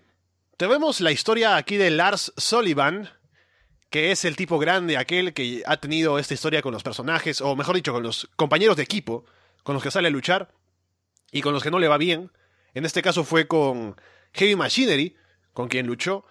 Y al inicio estuvo él luchando y estuvo de tú a tú ahí con um, Tucker Knight, porque son ambos tipos grandes que se van empujando, se golpean, se derriban. Y entra el otro tipo que no recuerdo el nombre. Dice, dame el tag para entrar y a él lo matan sin ningún problema Heavy Machinery. Y luego Lars Sullivan también le da lo suyo. Y obviamente la historia aquí es que Lars Sullivan está pues eh, en un nivel más alto, pero los compañeros lo están dejando eh, no avanzar. Y no sé cómo seguirá esta historia, pero está clarísimo que Lars Sullivan está puesto ahí en la mira como uno de los tipos a, a ver porque seguramente le darán un impulso y estarán preocupados en ponerlo over. Y yo diría, he visto poco de él, pero no es malo, así que no, no estoy en contra de que venga algo para él, así que veremos cómo le va. Yo te digo, esto que pasa con Lars Sullivan, desde hace mucho tiempo se había hablado de él por su físico, precisamente lo comparaban mucho con Bruno Sammartino. Y si, lo, o sea, mira las manos de, Lars Sullivan, busca una foto de sus manos, te, te vas a quedar loco. Pero sí te digo, no sé si están planeando hacer esto de que termine él como que, mira, ¿sabes qué? O sea, simplemente luchen por individual y ya, o ya por fin encuentre un compañero que se adapte a él pero que el hecho de que haya unos squashes que estén contando una historia, al menos eso me agrada. Y Lars Solian es alguien que yo siempre he apoyado, te digo, porque siempre me ha parecido una de esas gemas escondidas del Performance Center, al punto que una vez me pidieron, no, busqué a, ¿cómo sería? A Bray Wyatt ganó su primer campeonato mundial. Y recuerdo que hice una historia allí en donde metía a él antes cuando era Dylan Miley como integrante de Wyatt Family, porque encaja perfectamente en ese personaje. Pero sí, o sea, te digo, es alguien que yo apoyo y nada más por la parte de que hagan valer que un squash como este de él con una pareja, destrozándolo después, tenga algo de, de importancia porque se está trabajando una historia aparte con él, ya eso vale todo. Después tuvimos también en NXT el encuentro en promo entre Roderick Strong y Bobby Roode. Roddy saliendo ahí a decir que quiere ser campeón de NXT, que ahora lucha por su familia también, lo que es dentro de su personaje lo que están vendiendo. Y estuvo bien la promo, pero el problema es que la promo de Bobby Roode fue mucho mejor. No sé si es un problema tan grande, pero se ve la comparación y pues no le conviene a Roddy, pero de todos modos, fue una buena promo en general con Bobby Roode eh, burlándose de Roddy diciendo, ah, bueno, tienes felicitaciones por ganar finalmente, ¿no? Por tener una, una eh, novia que está más o menos bien, que tener un hijo que, ah, bueno, es, casi normal, así que bien por ti. Y le dice que está a otro nivel y bueno, obviamente esto apunta a un combate que tendrán ambos en el futuro, pero con un punto de partida me parece que está muy bien y Bobby Roode es genial en promos. Sí, yo te digo que en todo caso algo que me, me gusta de esto, que el encanto que tiene esta historia es la parte de que si te pones a ver los retadores antes de Bobby Roode, eran gente como Cassius Ono, como Yoyo Itami, como Shinsuke Nakamura. Son gente que tiene algo que los hace especial. Y Roderick Strong en estos momentos, su personaje en NXT, no tiene nada especial, simplemente es un tipo, un tipo más, un tipo corriente. Pero eso precisamente era el, el, encanto que tenía, ¿no? El encanto de que, mira, es un tipo de lo más bajo, que es alguien como tú, como yo, y entonces se le está enfrentando al Glorious, que es Robert Esa parte es la que tiene encanto, en mi opinión. Pero aún así creo que necesita trabajo, Robert En cuanto a promo, creo que estuvo más decente de lo normal. tiene, tuvo algunos momentos en PWG que eran geniales, ¿no? Pero luego de eso, fuera de eso, no le recuerdo ninguna promo fuera que fuera buena. Entonces, necesita algo de trabajo allí en todo caso, pero lo, lo que más necesita trabajo es que se siente como un oponente creíble para Bobby Roode, porque sí es cierto que consiguió la victoria sobre John la semana pasada también.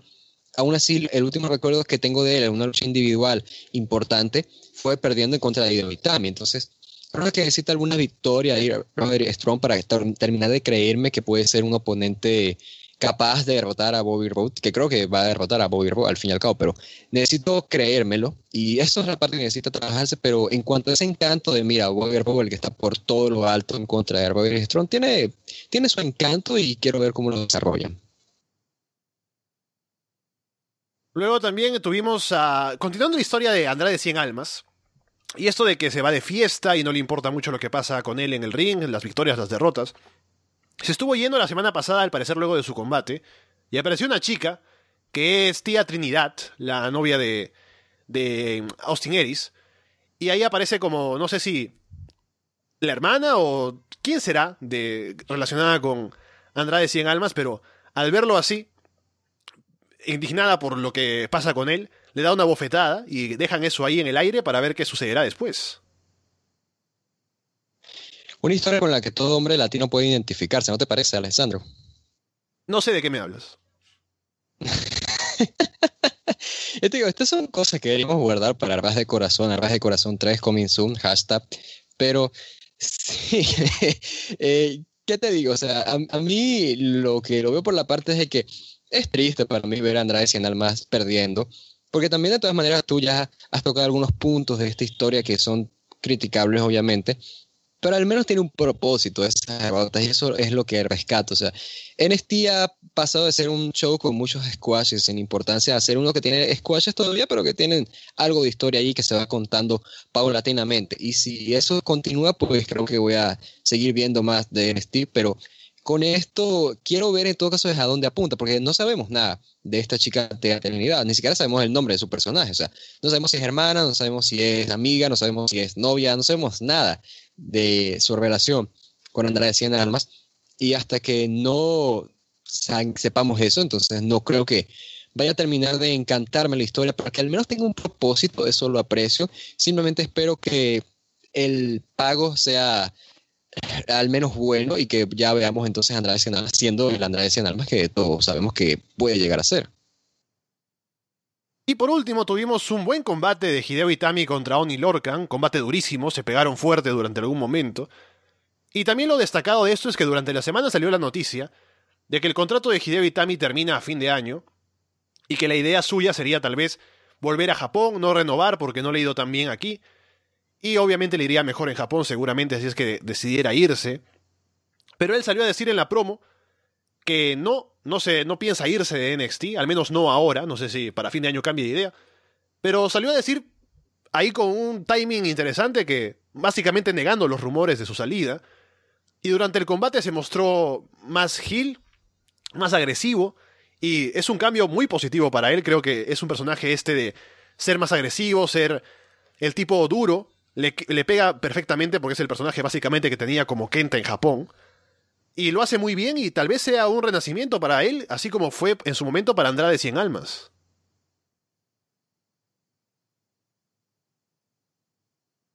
Uy, ahora Walter. Uh -huh. Yo te digo ah, sí. que en todo caso en esa entrevista. Ajá, sí.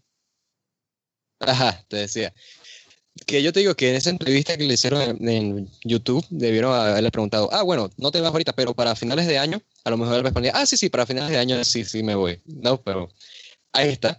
Yo te digo que me gusta bastante esto porque NXT principalmente, si te pones a ver, es lo que llegó a mencionar Carlos en algún momento, lo recuerdo, eh, tenía escasez de heels creíbles y ahora con Tommaso Ciampa y ahora también con Hideo Itami creo que puede servir bastante. Y sobre todo, obviamente, como tú lo dices, con el personaje de Hideo Itami, porque vamos a ver, es un tipo fuerte destruyendo personas, lo cual es buenísimo.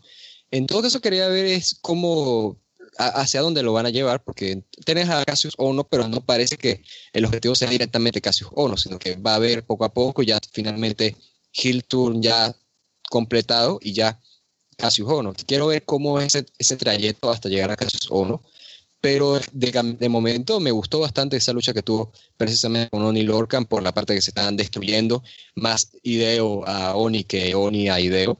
Pero sí, me gusta aquí como también su, su tour, como él lo hizo, el hecho de que recogía a Oni Lorcan con una cara seria, como que no, o sea, todavía no, tengo que seguir destruyéndolo. Así sin nada de preocupación, o sea, en cuanto a actuación creo que lo hizo bien. No me gustó en todo caso cómo se, cómo se hizo esa parte al final, porque ves que el referee no sabía si parar el encuentro, aparece Cassius Ono, empuja a Ido Itami, y entonces en vez de llamar la descalificación por esto de que Cassius lo empujó, dice, ah, no, o sea, vamos a parar el encuentro, o sea, eso debiste haberlo hecho antes, ahí eh, Drake Younger creo que lo debió haber hecho mejor, pero sí, o sea, en cuanto al turn de Ido Itami, lo que puede traer, creo que claramente es bastante positivo. Y a ver si, no sé si serán los últimos meses de él en NXT, pero si lo son, al menos que le saquen provecho. Y si no lo son, pues a ver entonces si tiene futuro este Jimmy de él como Hill y si puede agarrar más vuelo. Hablemos un momento de lucha underground. Tuvimos luego de la, de la semana pasada que hubo el All Night Long, aquí estuvo la continuación y Johnny Mundo consiguió vencer a The Mac para retener el título. Y lo interesante con el tema del título es lo que se anunció luego con la Cueto Cup, que será un torneo de 32 participantes, según dice Darío Cueto. Empieza la próxima semana, además. El ganador del torneo será retador al título para. Eh, ¿Cómo se llama esto? Última lucha 3. Y mientras tanto, en esa final del torneo, en ese día de la final, Johnny Mundo defenderá el título ante Rey Misterio. Así que nos están vendiendo un par de shows grandes, o sea, Última Lucha 3, uh -huh. por supuesto, pero también la final de ese torneo, que llama la atención, así que veremos qué trae, qué participantes hay, pero ahí está, al menos algo de dirección en Lucha Underground con la Cueto Cup. En todo caso, a mí lo que me preocupa es que ves que por el formato en este torneo se presta para que tengamos algunas luchas que no sean tan relevantes, pero si te pones a pensar en esto, algo que me parece que hace prestigioso un torneo es los participantes. El Cruiserweight Classic, por ejemplo, lo gana TJ Perkins y se siente como una gran victoria para TJ Perkins porque fue el torneo en el que participaron nombres como Gran Metalik, como Akira Tosawa, como Saber Jr., como Kiguchi, Johnny Gargano, Tommaso Champa. Entonces, el ganador de esta Copa Cueto va a ser el ganador de un roster muy completo, pues tienes a gente como The Mac, como Johnny Mundo, Rey Misterio, Prince Puma, Pentagon Dark, tienes a Phoenix, tienes a Drago, tienes a Aerostar, o sea, tienes toda esta gente y tienes también gente que tiene su nombre dentro de Lucha Underground, como tienes por ejemplo a Sexy Star, tienes a también ahora unos veces coronados campeones, en Cobra Moon, Víbora, Pindar y demás, ¿no? Entonces, eso puede estar bueno porque además se adelantaron a sus tiempos hicieron el torneo mucho antes de que sacaran cada quien su versión del torneo. Eh, pero me preocupa es eso, es como el del desarrollo, porque podemos tener de repente algunos momentos flojos en el show si van a tener algunas luchas así muy de, básicas, así de simplemente vamos a pasar con esto para llegar a la siguiente ronda rápido. Pero sí me, me llama la atención en cuanto a eso y además que están vendiendo también ese show que va a tener la final de la Copa y la lucha entre Rey Misterio Jr. y Johnny Mundo, lo cual buenísimo. Y quiero ver si este show termina un poco antes de penúltima o de antepenúltima lucha, si tenemos tiempo para ir trabajando entonces bien a última lucha 3. Y una cosa, la gente tenía la duda de que si en lucha underground hay 32 luchadores, sí los hay, en todo caso tienen ahorita activos a 28, pero el problema es que esos otros cuatro, ¿de dónde los agarras, no? O sea, de repente si Argenis haga el papel de, de Argenis, ¿no? De Siniestro de la Muerte puede ser de Mariachi Loco, ¿no? Hay gente que está muerta, entre comillas, otros están lesionados en, en ese momento de forma canónica, entonces eh, tienes es que escoger esos cuatro que van a colocar, pero tienen gente como, como para hacer el torneo, sí. Después también en Lucha Underground tuvimos la coronación de otro, otros campeones de tríos, venciendo a los anteriores que eran Aerostar, a Fénix y Drago. Tuvimos a Drago traicionando y uniéndose a Pindar y Víbora para vencerlos. No sé si esto es legal, o sea, cómo es que se puede hacer un cambio de título así, pero se hace. Y ahora Drago se une al, al grupo de Cobra Moon.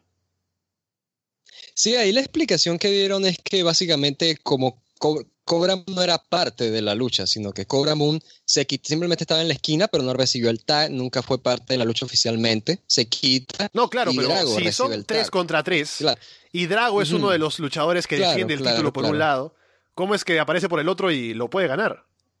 No, bueno, en todo caso, yo lo explicaría, o sea, tratando de buscar la solución, es que ya ha habido defensas de títulos de pareja así en 3 contra 2 y demás. Entonces, en un título de 3 o 3 contra 2 no veo ese problema. Y aquí por la parte sería de que, bueno, Drago nunca luchó, nunca recibió el, tag con Phoenix y con Aerostar, pero sí lo hizo con estos otros, con Víbora y Pindar. Entonces, Drago es parte de este equipo, no de los otros dos, de Aerostar y Phoenix. Es algo complicado, pero es parte de eso, de que tienes que suspender esa incredulidad tuya para disfrutar de esa parte del show. Que yo te digo, en cuanto a historia, con esto de Drago haciendo el tour y demás, me gusta porque eh, se, se, podía ser predecible, pero por alguna razón a mí me sorprendió eso, no me lo esperaba. Y en cuanto a Acción no, no estuvo tan buena la lucha, realmente no fue nada, pero se me gustó esto, de que Pindar se luciera un poco más, de que Víbora también tuvo sus intercambios ahí con Fénix, pero no fue nada de la gran cosa. Pero en cuanto a historia, creo que fue algo rescatable y eso es lo bueno, de que si bien no fue nada del otro mundo, por lo menos te dio ese plus, ese algo más, como para que tú pensaras, hey, oye, mira, al menos valió la pena ver esa lucha. Por otro lado, al final, Prince Puma venció a Mil Muertes, lo cual es importante en cuanto a historia, porque Vampiro está de por medio y era el combate que Prince Puma quería para vengarse de mil muertes. En cuanto a combate no estuvo mal, pero el público estaba cansado porque era el segundo combate hardcore de la noche, porque más temprano el Johnny Mundo contra The Mac fue también combate hardcore, False Count Anywhere y demás. Así que no reaccionó tanto, por eso sufrió un poco el combate, pero ahí está la victoria de Prince Puma y veremos qué hacen con él a partir de ahora. No, y también hay que rescatar el, el, cómo fue el performance de Prince Puma, porque si te pones a ver, fue un Prince Puma que no estaba alentando al público, que estaba yendo más al uso de las armas, que estaba vestido con su máscara de negro y demás. Entonces, en cuanto a, a actuación de Puma, o sea, cómo él se desenvolvió durante el encuentro, eso es algo muy a rescatar, o sea, te habla muy bien de, de él como luchador, en cómo tomó ese papel y dijo, ok, o sea, no voy a hacer el mismo Prince Puma que he hecho todo este tiempo, vamos a hacer un Prince Puma diferente, y se sintió como una lucha diferente por parte de Prince Puma. Y ese final con él usando el ladrillo para golpear a muertes es muy bueno por esa parte de storytelling, por Vampiro ayudándolo, llevándolo a su lado más oscuro. O sea, eh, me está agradando de eso, pero ya, honestamente, quiero que aparezca ya Pentagon Dark para que enfrente a Puma haga algo. No sé si Puma pueda participar o va vaya a participar en la Copa Cueto o cuáles sean los planes de Vampiro. A lo mejor Vampiro le dice no participes en esa copa, algo por el estilo, ¿no? Intervenga ahí contra de la lucha de Johnny Mundo, contra Rey Mysterio. Pero cómo se hizo esto de Puma yendo más hacia el lado oscuro y también con ese segmento que había tenido al inicio del show con Vampiro, Rey Mister, pues me llama la atención. Y oye, por cierto, un, easter egg aquí, descubrimos el verdadero nombre de Pris Puma, es Octavio, así que ahí está, eso lo mencionó, o así lo llamó Rey Misterio Jr. al inicio del show, así que ahí está, para los que les interese estas estupideces. Octavio. Así escuché yo, ¿eh? Se escucha yo, así también lo leí yo. Ah. No sé cuántos chicos en Los Ángeles tengan el nombre Octavio, pero eh, ¿por qué no? ¿Qué te puedo decir? De Kentucky también, no sé cuántos de allá tengan el nombre de Octavio. Para terminar, un poco de Impact Wrestling, que no dejó mucho esta semana, más allá de que fue el show que empezó las grabaciones de la India. Y por eso el público estuvo encendido, bien por eso. Aunque sabemos que hay de por medio otros temas, pero igual creo que le aporta al show tener un público metido. Aunque se fue apagando durante el show, o sea, empezaron muy por encima y fue un poco bajando el nivel de cuán, interesados estaban en los combates, pero aún así estuvieron reaccionando, así que bien por eso. La próxima semana habrá un low key contra Sonjay Dutt por el título del X Division. Sonjay seguramente estará muy over y creo que va a ganar el título por, por las circunstancias, así que bien por eso y seguramente será un buen momento que quedará para la historia de Impact Wrestling. Y por otro lado, lo que hubo esta semana fue que estamos de camino a Slammiversary, está el main event básicamente puesto ya, Lashley contra Alberto, título contra título.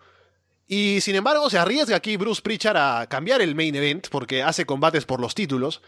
Por un lado está Moose retando a Lashley, que tiene algo de sentido, ¿no? Moose también es un tipo importante.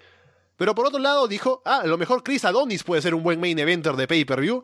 Y lo puso a luchar con Alberto. pero Alberto ganó, así que retuvo el título.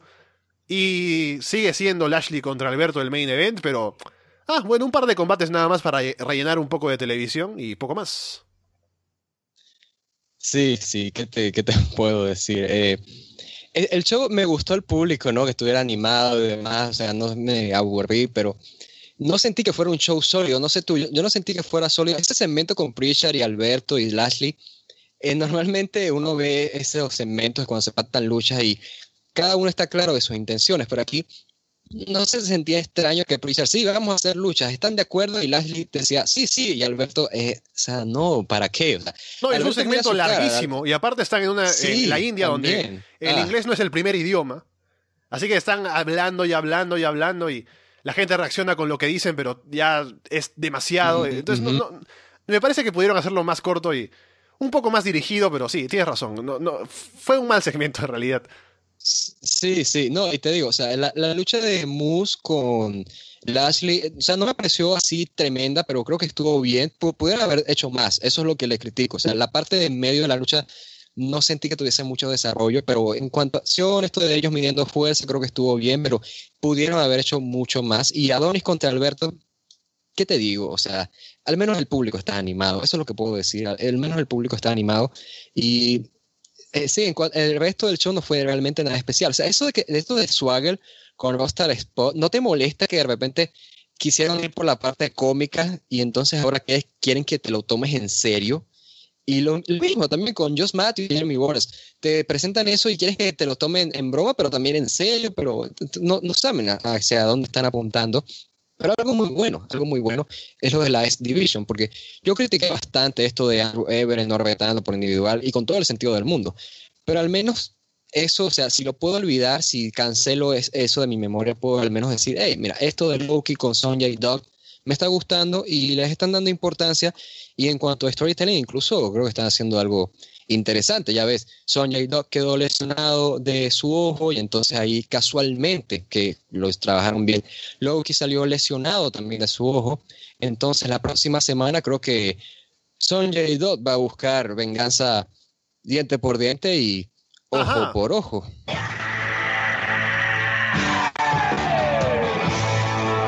Ahí está. No se escuchó mucho, ¿verdad? No, estuvo, estuvo bien. Ah, gracias. Está, está practicando toda la semana eso. Pero bueno, a ver. No, yo decía la música, si se escuchó, ¿no? Porque si no, se escucha, me voy a morir. Ah, gracias al cielo. Pero bueno, ahí está, muchachos. Pero sí. Con eso vamos cerrando ya el programa. Hemos hablado de todo un poco aquí en el show, comentando WWE, los próximos pay-per-views, New Japan Pro Wrestling, que es mañana. Y estaremos comentándolo pronto también ese show con Gin, el lunes me imagino, hablando de todo lo que haya dejado Dominion. Y estén atentos a todo lo que hay en arrasdelona.com, por supuesto, la revisión de Royal Rumble 2004 y los shows que vienen. Y a propósito, Walter, coméntanos qué pasa con lucha libre y puro talk. Con Puro Talk volveremos la próxima semana, como es el calendario que está pendiente, hablando de lo más reciente, de King of Gay, de DDT, sus planes con el torneo de King of DDT, muchas cosas que también lo que nos deja el, evento de Dominion de New Japan Pro Wrestling. Y por parte de Lucha Libre, mañana estaremos hablando de lo que sucedió. Esta semana nada más hacemos el programa para mantener el calendario y vamos a hacer una revisión del documental Lucha México, que ya está disponible en Netflix, por si lo quieren ver. Ahí pueden analizarlo también junto con nosotros. Y los invito sobre todo a que me manden ideas para nombres del, programa Lucha Libre. Yo estaba pensando en el nombre Lucha Hit, pero la gente votó en contra. O sea, habían, las opciones que nos votaron fueron mal, Alessandro te obligó, por esto Latino Hit, Lucha Hit, y la otra era que preferían Lucha Tal 0M, pero no le vamos a poner Lucha Tal 0M, por favor, o sea, no vamos, no vamos a ponerle Lucha Tal. Entonces, sí, si tienes alguna idea para el nuevo nombre de Lucha Libre, por favor, háganmela saber, seguimos buscando. Y pero hace falta un nuevo nombre para Lucha Libre. A mí me gustaría, eh, a mí me gustaría, no sé, nueva etapa, nuevo nombre, no, nueva vida, etcétera. O sea, no sé, lo he estado considerando bastante. Pero de esto, sí, manden sus preguntas también a través de las pestañas de preguntas de arrasdelona.com a Puro y a Lucha Libre, sobre todo a Lucha Libre, que necesitamos material para el programa y los estamos esperando para esos programas y para los que vengan entonces de Dominion, de Mona in the Band, de Great Balls of Fire y para cualquier directo que quieran llamar para escuchar cómo sufre en internet. Un abrazo y gracias por su atención. Con eso dicho, por ahora los dejamos de parte de Walter Rosales y Alessandro Leonardo. Muchas gracias y esperamos verlos pronto.